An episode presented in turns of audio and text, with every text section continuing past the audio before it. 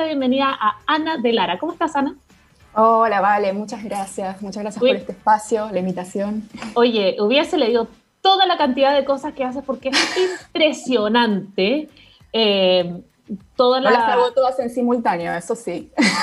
Pero es, o sea, consultora, experta en incubación, desarrollo acelerado de productos y nuevos negocios digitales, design driven, experta en diseño participativo, experta en metodologías de design thinking, eh, Scrum Master, como real, el Product Owner para desarrollo de ecosistemas digitales, entre demasiadas más, eh, eh, demasiadas más experiencia que tienes. Y por cierto, trabajas en Experiencia Lab, la Vivi Ponce estuvo con nosotros acá, estuvimos conversando, pero profundo, profundo de Experiencia Lab y la verdad es que, bueno, con la Vivi se transformó en una conversación que es la idea de este programa, de las 100 preguntas que tenía preparadas le hice como dos, porque el resto las fuimos conversando.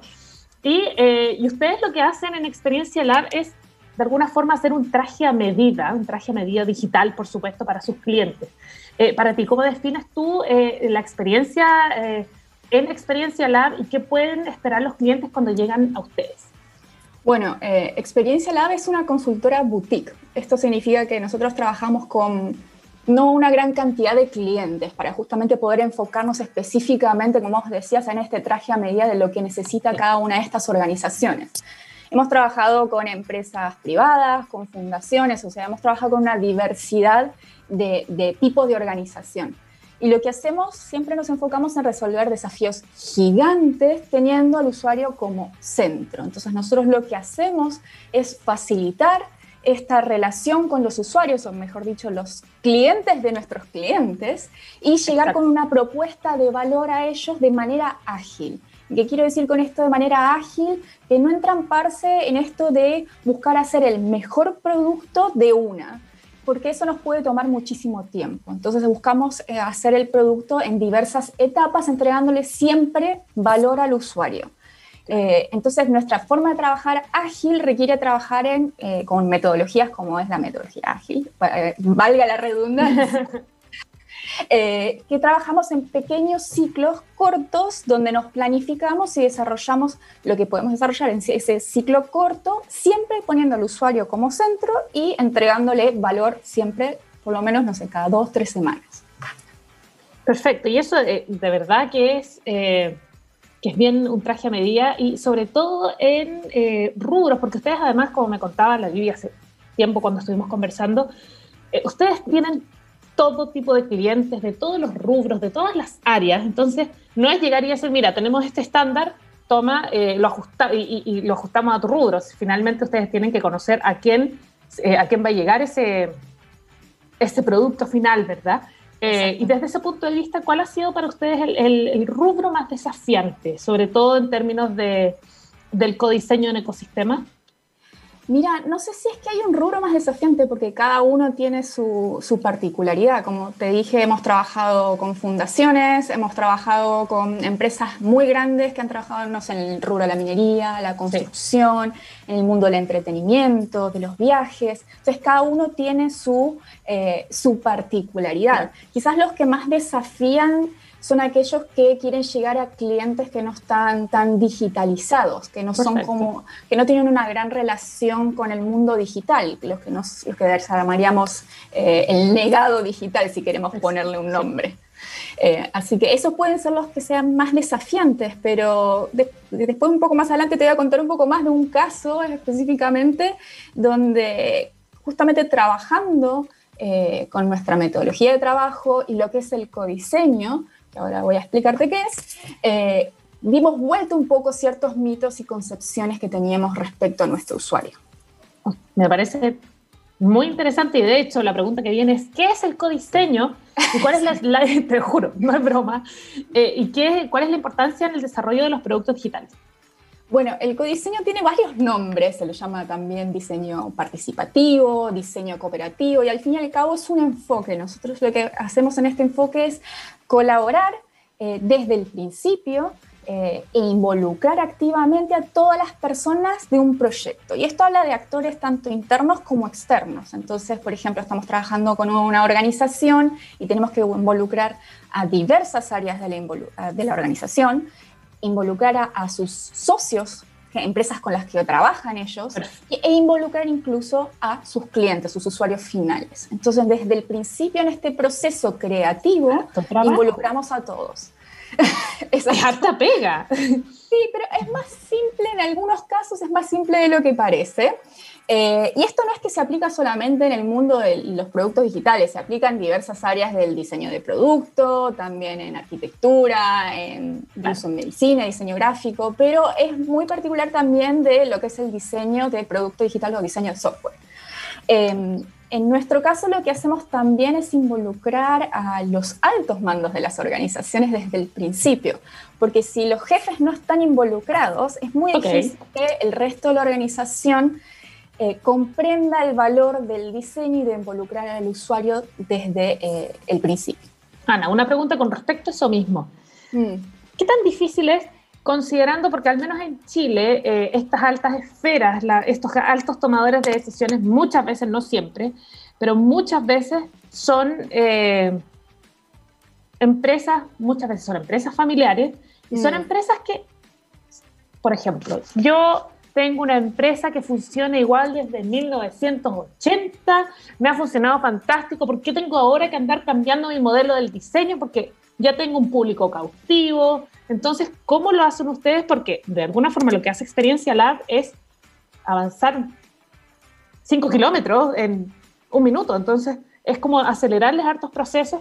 Muchas de esas empresas probablemente lo venían viendo, pero tienen que hacer un trabajo de amasar y ablandar. Cambiar la cultura interna. Sí. Y, cambiar la cultura interna, sobre todo empresas muy conservadoras en ese tipo de decisiones.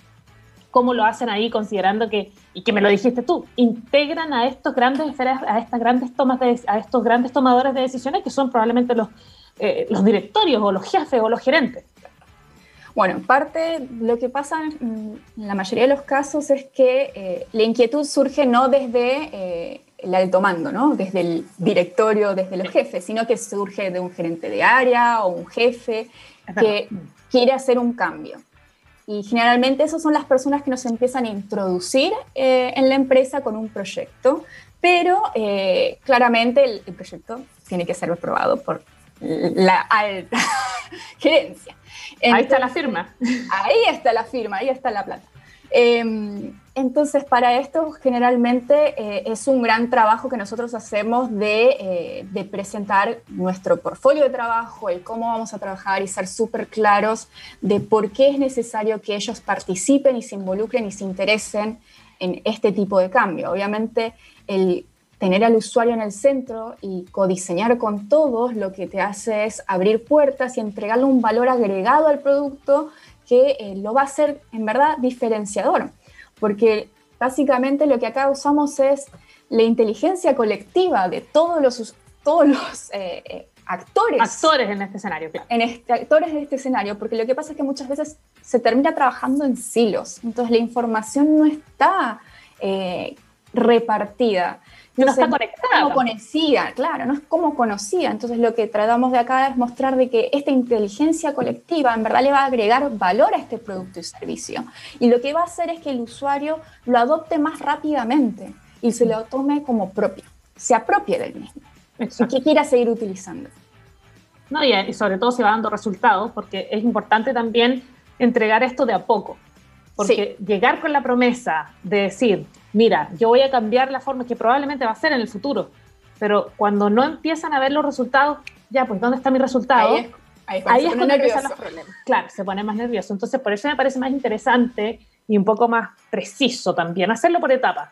La etapa uno va a ser esta, tu empresa es así, así, así, y vamos a avanzar de esta forma. Vamos a ver las metas de esa etapa y luego vamos a ver cómo seguimos avanzando, qué es realmente lo que hacen eh, ustedes. Ahora, eh, fíjate que estaba viendo en Experiencia Lab, tienen talleres, eh, muchos de ellos que están relacionados con, esta, con este codiseño, eh, hablan también del ecosistema digital. ¿Para quiénes están dirigidos y quiénes pueden acceder a estos talleres? Esto es como de, curiosidad mía. de curiosidad. Que me metí y dije, qué interesante. En verdad, todo tipo de organización que quiera justamente estar haciendo una transformación o una aceleración digital de, sus negocios que quiera cambiar su forma de, trabajar. Entonces, estos talleres que hacemos generalmente, bueno, está enfocado a organizaciones pequeñas, grandes, de cualquier tamaño, pero justamente que quieran eh, ver otra forma de trabajar. Em, y estos talleres, eh, básicamente lo que hacemos son, nosotros los llamamos también labs, eh, que son los que hacemos básicamente en, nuestro proceso de acompañamiento y de, de, lo que sería la formación de esta nueva metodología de trabajo, porque nosotros hacemos distintas cosas. Lo que hacemos es, eh, una de las cosas es acelerar eh, la transformación digital de las empresas, identificando todas estas líneas de desarrollo estratégico y oportunidades donde trabajamos con el cliente y le mostramos eh, eh, cómo es su usuario, qué es lo que quiere, qué es lo que está buscando. Los ayudamos a a adoptar metodologías ágiles en un segundo caso, los entrenamos y los acompañamos. Ellos ya son empresas desarrolladoras de software que ya están trabajando. A veces hay que cambiar la forma en la que estamos trabajando. Y lo otro que también hacemos es crear productos digitales. O sea, nosotros hacemos todo el, el proceso de descubrimiento, planeación, desarrollo de software y delivery continuo para que justamente eh, en el caso de pequeñas empresas que no tengan su propio laboratorio o fábrica digital incorporada a su equipo de software, pueda también crear estos productos y después tomarlo como propios. Entonces, en todas estas instancias siempre hacemos talleres de diversos tipos, porque como te dije, nosotros tenemos al usuario como centro. Entonces, como lo involucramos desde el principio, lo que hacemos es desde el principio nosotros estamos con el usuario conociéndolo. Primero lo tenemos que conocer bien. Porque una de las cosas que nos permite y la importancia del, del, codiseño es justamente romper con esta brecha de conocimiento que tenemos con el usuario y eliminar o validar supuestos que tenemos con respecto a ellos. Lo que estamos haciendo es conectarnos directamente eh, con ellos. Entonces, muchas veces pasa que eh, creemos que el cliente quiere algo súper complicado y no lo podemos sacar y quizás no es así. Claro, de repente se dan cuenta que no era tan difícil, claro no era tan difícil lo que quería el cliente. O incluso nos estamos quedando cortos con lo que el cliente quiere o necesita. Su, su nivel de necesidad es mucho más grande. O, de expectativa incluso. No significa que hay que entregarle el producto así terminado con la expectativa. No, esta es tu expectativa, acá tenés el producto gigantesco que no podemos desarrollar, pero sí ir eh, incorporando esa expectativa en este, lo que te decía, entrega de valor continuo al usuario. Te doy un ejemplo. Por ejemplo, trabajamos con, eh, eh, en, la industria ahora del teatro. Eh, estábamos tratando de reformular lo que es el teatro presencial previo a la pandemia. La pandemia, obvio. Claro, y, lo que pasó con la pandemia, tuvimos que llevar esto a un mundo digital. Y teníamos una serie de, de, clientes de nuestros clientes, usuarios de nuestros clientes, que claramente ir al teatro era una cosa muy presencial para ellos. Sí. Pero cuando hablábamos de la experiencia de cómo podemos llevar esto al mundo digital en esta conversación, surgió que ellos esperaban algo mucho más que solamente una grabación de una obra de teatro en buena calidad. Otra experiencia, sobre todo cuando las cosas se tratan de experiencia, es mucho más potente. Exactamente. Entonces querían ir a una experiencia 4D, querían irse a otro mundo. Que se te mueva la silla en la casa. Claro, querían todo, querían absolutamente todo porque ellos también comprendían que no iba a ser teatro, es una reformulación del teatro. Entonces, por eso ellos esperaban otra cosa y quizás nos estábamos justamente quedando cortos con lo que querían ellos. Entonces, fue súper importante eh, eh, justamente eh, validar nuestro supuesto de sí, quieren teatro digital, pero nuestro supuesto de que, ah, es que quieren una grabación de alta definición y buen sonido envolvente, se queda súper corto. Entonces, con este, con este acercamiento, con estos eh, talleres que hacíamos con ellos, eh, nosotros a veces pensamos que son como conversaciones íntimas, fuimos conociendo justamente al usuario y rompiendo con esta brecha de conocimiento. Y al fin y al cabo lo que hacemos con esto es eh, conocerlo más, encontrar qué es lo que ellos valoran y atesoran darle este sentido de apropiación cuando el producto sale, ellos se sienten como formar parte de la evolución y el desarrollo de este producto, porque no solamente es que decimos, a ver, ¿qué es lo que ustedes quieren? Sino que también los invitamos a construir su experiencia. Entonces los llevamos a que diseñen algún prototipo, en los que se involucramos directamente en el proceso de diseño de cómo quieren que sea este producto digital. Entonces pueden expresarse creativamente qué es lo que quieren y después vamos testeando con ellos esta experiencia continuamente para ver si en verdad está cumpliendo con lo que están necesitando, si lo que nosotros les podemos ofrecer a nivel técnico, eh, a nivel complejo eh, y, cercanamente también es está respondiendo lo que ellos necesitan. Entonces, justamente cuando el producto sale, les da este sentido de apropiación. Yo formé parte de esto. Y lo que hace justamente es que el, usuario termine como utilizando esto mucho más eh, frecuentemente, de manera continua. Y lo otro que permite el codiseño es generar estas experiencias mucho más intuitivas, simples, e ir probando qué tan atractivas son estas experiencias. Entonces, eh, cuando nosotros estamos buscando que hacer, por ejemplo, la experiencia de ir al teatro, eh, si nosotros le hacemos una experiencia que involucre hoy en día más de cinco pasos para que puedan acceder a la obra de teatro que ellos están buscando, que están esperando que se las ofrezcan como esto es para vos, perdemos al usuario. Entonces necesitamos que esta solución sea mucho más simple, más, intuitiva, un clic, ahí, y ahí estamos. Y el otro punto que entrega esto es generar justamente eh, productos escalables, no quedarnos limitados a lo que creíamos que era el producto, y permitirnos generar como una especie de estrategia, eh, un roadmap, una línea, una guía de camino a seguir a dónde vamos con, eh, con este producto. Entonces nos da esta visión como más de futuro y al final termina siendo un elemento, el diseño y este el codiseño termina siendo un elemento estratégico para el negocio, porque al fin y al cabo nos está dando esta eh, iluminación, por así decirlo, de a dónde tenemos que ir y al fin y al cabo lo que tenemos que hacer es como ver cómo podemos hacer de esto eh, un, negocio sustentable, o sea, algo que se mantenga en el tiempo. ¿no? no hablamos siempre de económico, sino algo que se pueda mantener en el tiempo, porque claramente, bueno, la economía siempre está atrás, pero no es que nos queremos hacer millonarios, sino que esto se pueda sustentar básicamente en el tiempo. No, y con un escenario tan voluble y tan, mm. es tan poco lo que se puede adelantar, porque no se sabe si vamos, eh, con respecto a la pandemia, que ha forzado mucho a cambiar a muchas empresas, sobre todo el teatro. ¿Qué más experimental y físicamente experimental que el teatro? de repente, por un lado, uno dice, claro, se le resta muchos beneficios que tenía el teatro, en ese mismo ejemplo, de haber ido físicamente, porque ya no se puede por las restricciones y por el contagio, etcétera.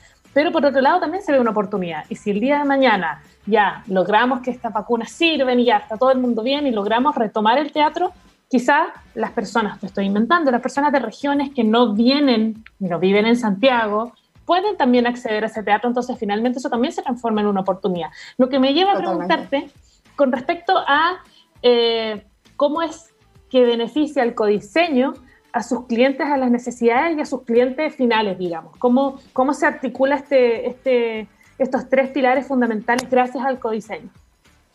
Y básicamente lo que termina siendo es que bueno, ahí es muy importante el rol del diseñador en este codiseño, porque lo que estamos haciendo como diseñadores es eh, facilitar la comunicación eh, entre el usuario y el cliente.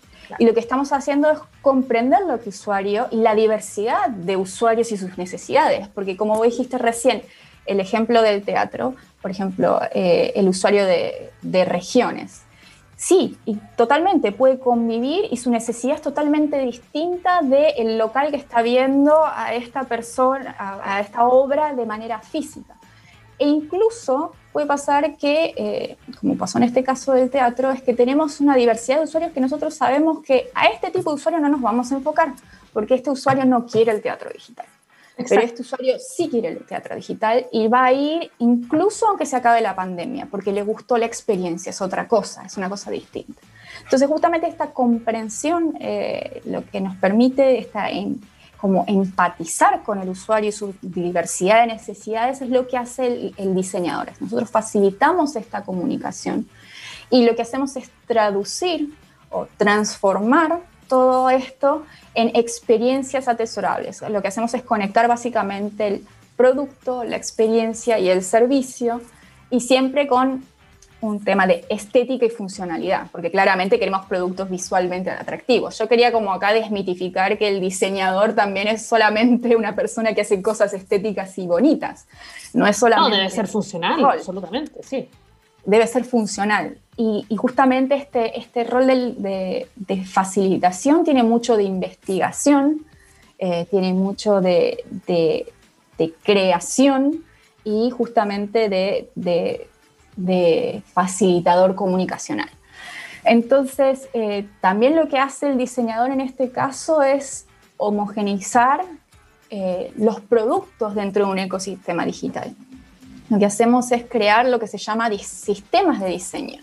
Entonces, hacemos que dentro de eh, una serie de productos que tiene eh, una organización, el, el, funcionamiento, las experiencias y los elementos de cada una de ellas sea homogéneo. ¿Para qué? Para que justamente la experiencia sea similar en cada uno de estos eh, productos digitales. Entonces, por ejemplo, no sé, yo tengo todos reconocemos el botón de menú que tenemos en las aplicaciones, que es las tres rayitas. Entonces, generar esa misma ubicación, esa misma forma, ese código visual. Esa, asociación, esa asociación exactamente es parte de esta eh, facilitación de la comunicación y de la experiencia que hace el diseñador. Entonces, nosotros esta propuesta de valor la vamos justamente conectando en cada una de nuestras etapas del proceso de codiseño, que empieza con una etapa de descubrimiento del usuario, o después una etapa de, obviamente, investigación de antecedentes, referentes, tendencias, es algo que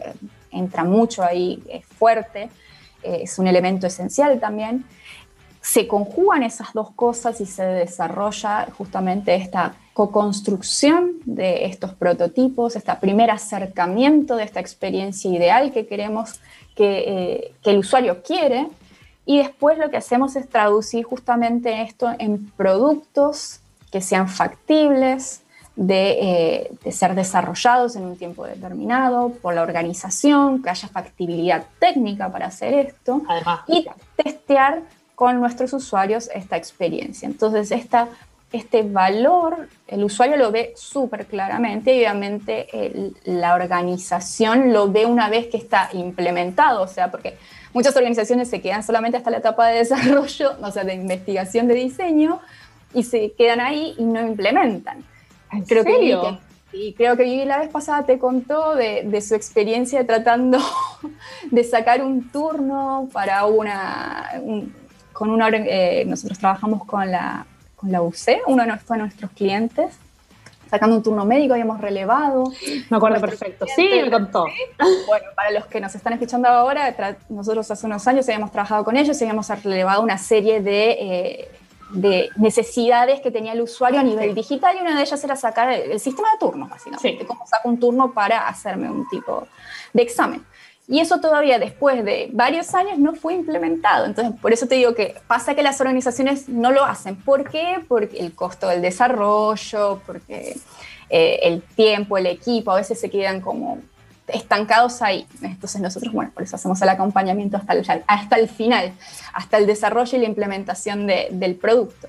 Y cuando el producto es implementado y el usuario empieza a utilizarlo continuamente, claramente el, usuario, nuestros clientes ven este valor. Incluso nos ha pasado ahora con un cliente que ha en la industria de la construcción, que lo que hicimos con ellos fue implementar un lab digital, eh, donde cambiamos su forma de, trabajar, porque ellos trabajaban diseñando ya eh, software, pero tenían una modalidad de trabajo que los era en cascada. Entonces tardaban mucho en sacar productos al usuario. Entonces empezamos a trabajar con esta metodología ágil, donde involucramos al principio al usuario y fuimos descubriendo y desmetificándolo. Y eh, lo que pasó es que ahora que trabajan en esta modalidad, que testean continuamente con ellos y relevan continuamente con ellos al usuario, porque claramente las necesidades del usuario cambian, la tecnología cambia, Absolutamente, está, está en constante cambio, de hecho. Exactamente, entonces por eso es que ahora están trabajando desde ya hace dos años de esta manera e incrementado incluso sus ventas. No es algo que cambie de un día para el otro, claramente. el primer año es, un proceso, o sea, cambiar una cultura, acá fue un cambio también cultural, entonces cambiar la cultura dentro de una empresa va a tomar un año por lo menos, pero ahí... no, pero después los resultados y el desarrollo. Tampoco es que sacamos software de acá mañana, pero sí vamos cambiando eh, y ves los resultados con el tiempo. Y ahora han trabajado así y no han cambiado, por lo menos, por suerte. Hay algunos que retroceden, pero... Eso sí, es verdad. Eh, para quienes se están conectando recién con nosotros a las 12.38 minutos, estamos con una tremenda invitada y diseñadora, abogada y máster en diseño, entre tantas otras cosas más. Estamos con Ana de Lara, Ana, ¿te parece si vamos a una pausa musical y luego regresamos? Tenemos muchas más dudas. Eh, está muy interesante nuestra conversación. Ok, entonces nos vamos eh, ahora con música. Esto es de Cranberries, Animal Instinct. Y ya volvemos a.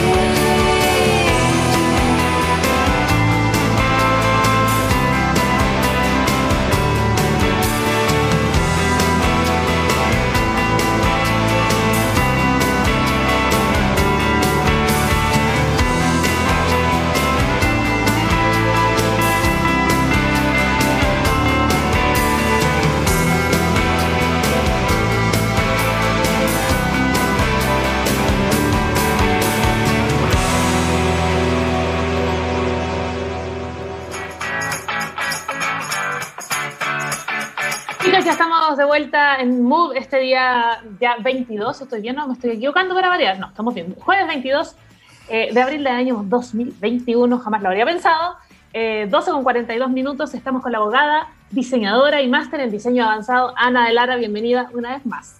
Gracias, vale. Oye, quería que hablemos un poquito, porque estábamos hablando eh, del rol del diseñador, ¿verdad? Lo importante que es también en, esta, en este en este ecosistema digital y cómo se hace el, el, codiseño, ¿no? Eh, me gustaría saber cómo ha evolucionado el profesional en el área, porque el diseñador de cinco años atrás, sobre todo a propósito de que en el rubro que ustedes trabajan es de constante evolución y es de constante cambio y no es la, tecnología que se ocupa hoy o los diseños estratégicos que se ocupan hoy para, eh, para un cliente probablemente hace cinco años no eran tan relevantes. Entonces, hoy día es distinto. ¿Cómo funciona y cómo ha evolucionado?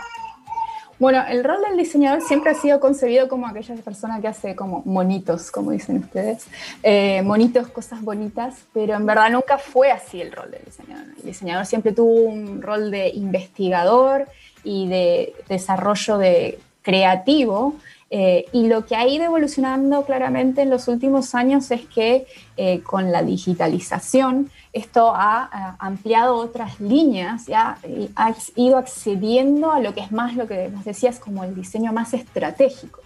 Entonces el, rol del diseñador fue cambiando de un trabajo un poco más eh, solitario eh, de la típica se creía, lo podemos ver incluso en lo que es el diseño de vestuario, como ah, los grandes diseñadores, Valentino, o, o, de las grandes marcas que trabajan Exacto, las grandes casas de moda, claro, Que son genios. sí, medios locos y qué sé yo. Sí, bueno, eso ha ido un poco cambiando y se ha desmitificado y también se ha dado cuenta el, eh, el diseñador que es necesario eh, trabajar con otros, porque el mundo cada vez es más complejo. Eh, y, uno no puede saber todo, es imposible saber todo. Entonces, justamente eh, lo que ha cambiado en el rol es que se ha cambiado un rol un poco más eh, de trabajo multidisciplinario, de trabajar con otras áreas, otros rubros y de este nivel de comprensión, de, meterme, el, el, diseñador lo que hace a veces, justamente vos decías, trabajábamos en distintas industrias, me meto por un rato en esta industria, comprendo cómo funciona, aprendo de los que están trabajando ahí, de los que conocen, que tienen esta experiencia, absorbo esto y trato de con mi conocimiento de investigación y proceso creativo traducir y llevar esto a algo eh, tangible o intangible en el mundo de los productos y digitales, pero algo que justamente de, sea eh, funcional y que dé eh, valor, que le entregue este valor a, quien lo va a utilizar, que en este caso son los usuarios. Exacto. Ahora, ha ido cambiando. Sí, claro, es que ha ido evolucionando conforme evoluciona también la misma industria que no se pueden quedar abajo, ¿verdad? No. no. Deben, deben ir, eh, eh, como siempre, un paso más adelante. Ahora eh, hablemos un poquito cómo cambió el codiseño en el escenario de la pandemia, que ha sido un escenario para todas las industrias bastante particular. Sí, lo que ha pasado es que justamente la pandemia lo que ha generado es una aceleración absoluta de la digitalización de ciertos servicios de ciertos productos que hoy en día eran digitales y esta necesidad de crear eh, nuevos, incluso nuevos productos y servicios, porque si no nos íbamos todos a la quiebra. Eh, entonces, en esto lo que ha pasado es justamente eh, nosotros estamos acostumbrados como experiencia Lab a trabajar de manera remota. Nosotros antes de la pandemia trabajábamos, no tenemos oficina, trabajamos en coworks, que trabajamos en una cafetería, en la casa de alguno, pero porque es nuestra forma de trabajar. Estamos acostumbrados a ir moviéndonos. Me ha pasado de estar eh, de viaje, eh, conectada. Y estar trabajando, él iba por trabajo y yo dije, bueno, te acompaño y voy con mi computadora. Y llevo mi laptop y claro. Entonces, claro, entonces estaba acostumbrada a trabajar de forma remota. Claramente eh, lo que hacíamos antes de la pandemia era eh, tener un contacto mucho más físico con nuestros eh, clientes y sus usuarios. nos entrevistábamos nos juntábamos y conversábamos, hacíamos estos talleres eh, de manera muy lúdica y dinámica, trabajábamos con mucho post-it nosotros y, dinámicas muy de juego, con legos y otras cosas que era eh, una interacción mucho más eh, humana, por así decirlo mucho más humana, en serio. Em, entonces, lo que ha pasado es que, si bien nosotros estamos acostumbrados a trabajar de forma remota, tuvimos que llevar todo esto a herramientas digitales, herramientas que fueran del tipo colaborativo, que nos permitan trabajar en cualquier momento a varias personas a la vez, ver este trabajo en simultáneo y también llevar un registro de, de, este trabajo, que muchas veces nosotros llevamos registro, incluso trabajando físicamente, sacábamos fotos, claro, claro. grabábamos, porque siempre hacemos una, no es que se hace un taller y se termina ahí y, depuramos, revisamos lo que tomamos notas, revisamos si tomamos videos, audios, hacemos todo una, un, registro y, un, y una síntesis de todo esto. Todo esto tuvo que pasarse al mundo digital y lo que más tuvo que cambiar fue nuestros, justamente estos talleres o labs presenciales a labs remotos. Entonces hubo que readaptar las dinámicas Hubo que eh, reducir incluso el tiempo de desarrollo de las mismas porque hay un agotamiento virtual. La gente está cansada de las herramientas virtuales. Entonces, por más que fueran herramientas eh, muy visuales, nosotros tratamos de hacer que sean herramientas eh, divertidas. Si trabajamos antes con post-its y dibujando, nos fuimos a los post-its digitales también, o herramientas de, juego. Eh, porque justamente este agotamiento, esta rutina de estar conectado todo el día al Zoom, agota a la gente. Y eh, justamente lo que hicimos, cambiamos algunas dinámicas que hacíamos en grupos muy grandes, tuvimos reducir los grupos y, en algunos casos, dependiendo del tipo de usuario, eh, las hacíamos individuales. Ahora, ¿cuál fue el lado positivo de todo esto? En nuestro caso es que ha habido una mayor disponibilidad de los usuarios para participar, porque claramente estando desde las casas, la agenda era mucho más fácil para ellos. No se tenían que desplazar a ningún lado. Nosotros muchas veces lo que hacíamos era invitar a los usuarios a las oficinas de nuestros clientes y armábamos los talleres, los invitábamos, les poníamos comida, les hacíamos, los mimábamos, eh, porque están viniendo ahí de forma gratuita básicamente, pero también era porque a ellos les interesaba expresar sus necesidades. Entonces siempre era una relación como win-win, hay una ganancia en esto y no necesariamente era económico, sino era una mejor experiencia. Y en este caso, lo que a nosotros nos facilitó es que muchas veces se nos caía la gente, no llegaba, eh, llegaban tarde, eh, desaparecían totalmente. Clásico. Y en este caso, claro, como hablábamos de eh, incluso dinámicas más cortas, donde nos pedimos entre 30 y 45 minutos, máximo una hora de su tiempo y, hacemos estas dinámicas divertidas, desde la casa ha sido mucho más fácil, la gente ha tenido su agenda mucho más disponible. Entonces eso ha sido un punto positivo para el codiseño.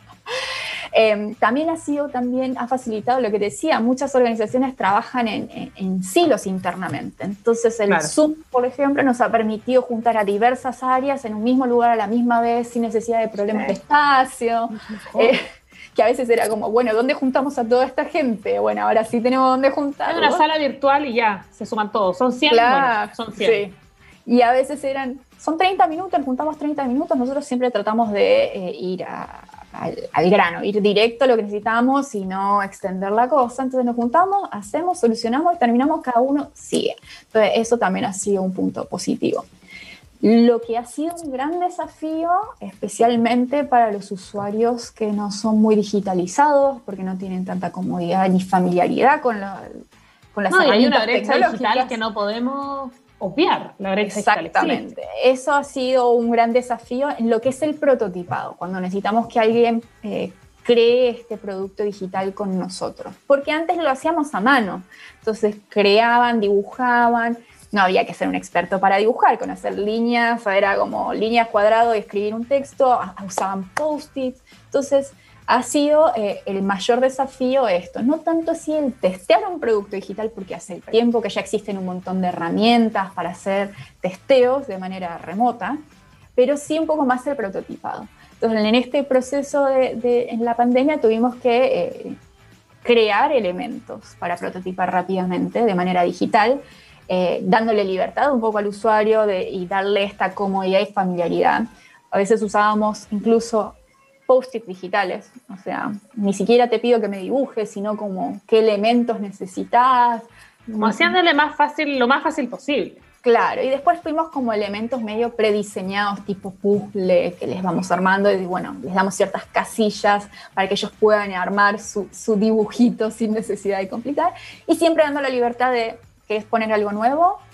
Dale. Es tuyo, apropiate. Entonces, creo que eso ha sido, y eh, estamos siempre en constante evolución buscando nuevas herramientas.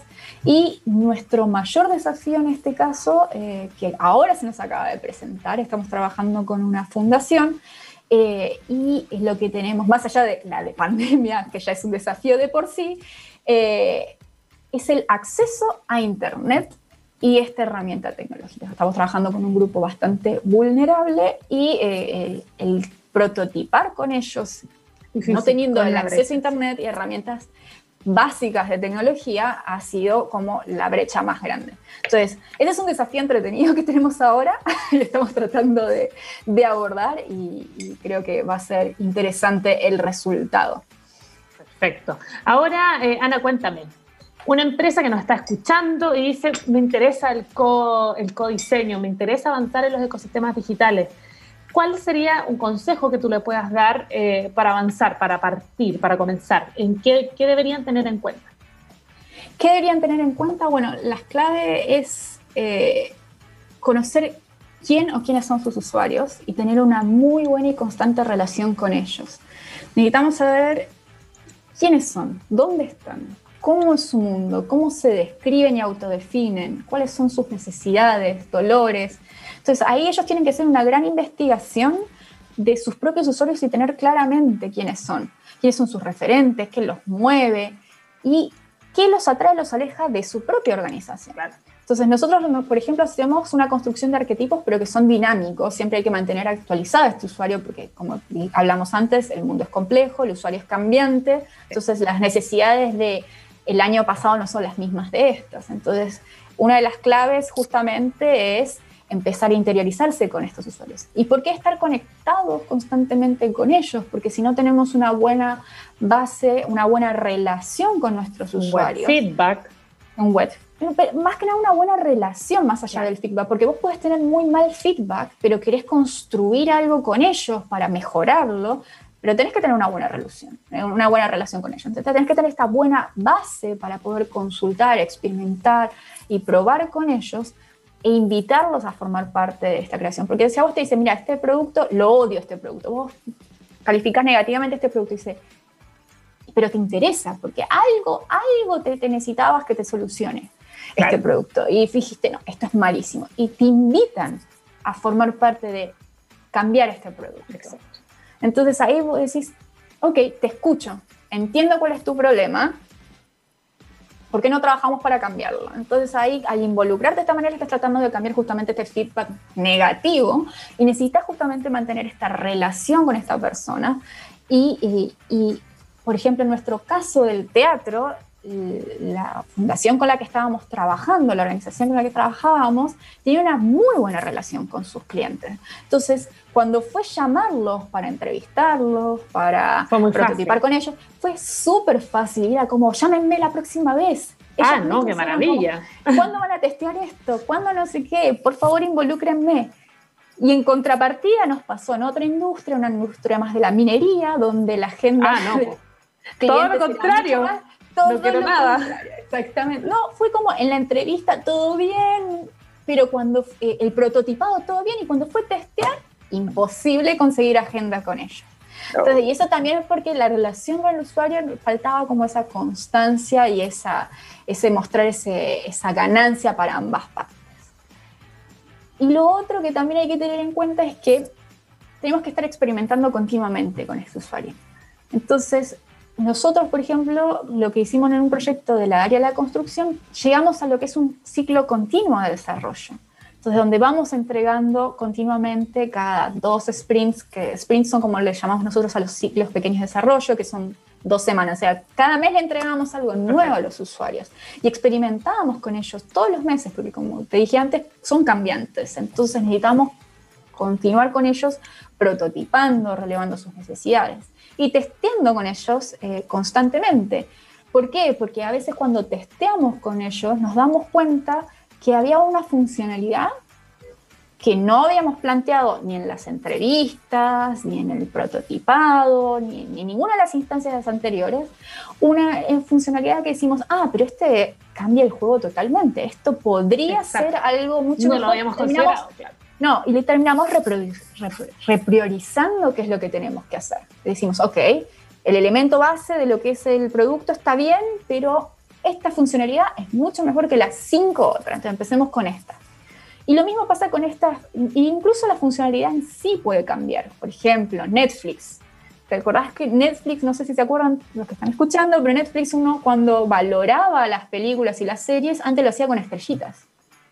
Y ahora... De acuerdo, 100%. Sí. ¿Arriba o abajo?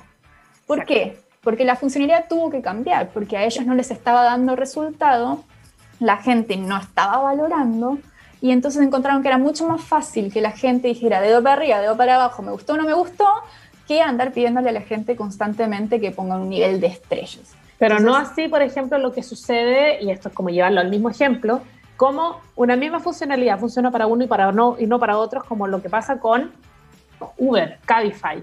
Sí, ahí sí funcionan las estrellitas, funcionan sí, perfecto. Entonces, exactamente. Es súper, es como que heavy que en un área no funciona y tuvieron que cambiarlo y en el otro funciona súper bien. Sí, y por eso te digo que la misma funcionalidad va evolucionando en sí, porque la necesidad o cómo el usuario la usaba antes, quizás alguien sí se tomaba el tiempo de calificar y decir, yo voy a poner tres estrellas o tres estrellas y media. Y, fue como, ¿sabes qué? Ya no, después de tanto tiempo de uso, no uso tanto, dejé de usarlo. Entonces, por eso como las personas cambian, la tecnología cambia, la funcionalidad, no solo el producto digital, la funcionalidad dentro del producto digital cambia. Exacto. Y y lo último que hay que tener en cuenta también es que como eh, organización tenemos que darnos cuenta que tenemos una diversidad de usuarios. No todos nuestros, no es que tenemos un usuario, tenemos muchos, múltiples, con distintas necesidades y que no todas las soluciones, como os decía, se aplican al mismo usuario. Entonces tenemos que tener una diversidad de soluciones y ahí es cuando vamos construyendo este ecosistema de productos a la medida de lo que necesita cada uno de estos usuarios.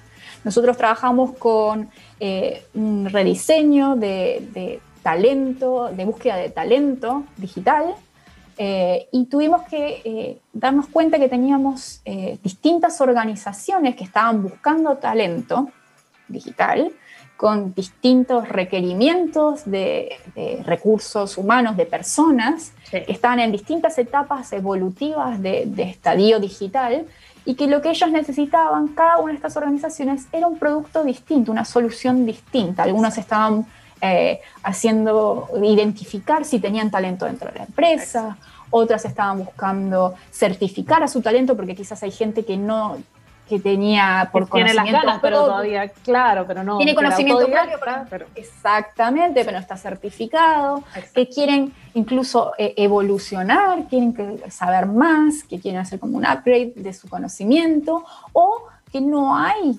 eh, talento dentro de la empresa y que necesitan buscar afuera. Entonces, cada uno de estos productos digitales era justamente enfocados a distintas necesidades y a estas distintas tipos de organizaciones. Pero hubo que identificar cuáles eran las necesidades y cuáles eran los usuarios. Entonces, el codiseño permitió.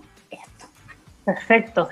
Eh, lamentable, mira, son las, ya son las 13 horas, una de la tarde y se nos acabó el tiempo. Volamos para variar. Ana, muchísimas gracias por estar con nosotros. Me quedaron varias preguntas, por supuesto, pero hay muchas eh, que han sido eh, eh, muy aclaratorias, sobre todo con respecto al diseño, el codiseño y, por supuesto, los ecosistemas digitales que tan importantes y están tan en boga el día de hoy. Diseñadora, abogada, máster en diseño avanzado. Ana de Lara estuvo con nosotros acá en MOOC.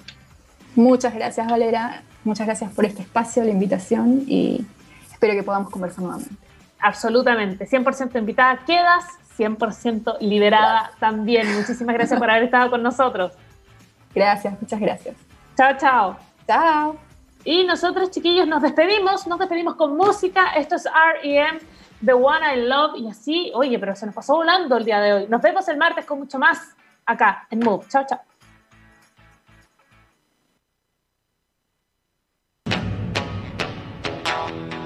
Infórmate de todo lo que tenemos para ti en texplus.com. A través de LinkedIn, Twitter, Instagram y Facebook. TX Plus. Technology Science.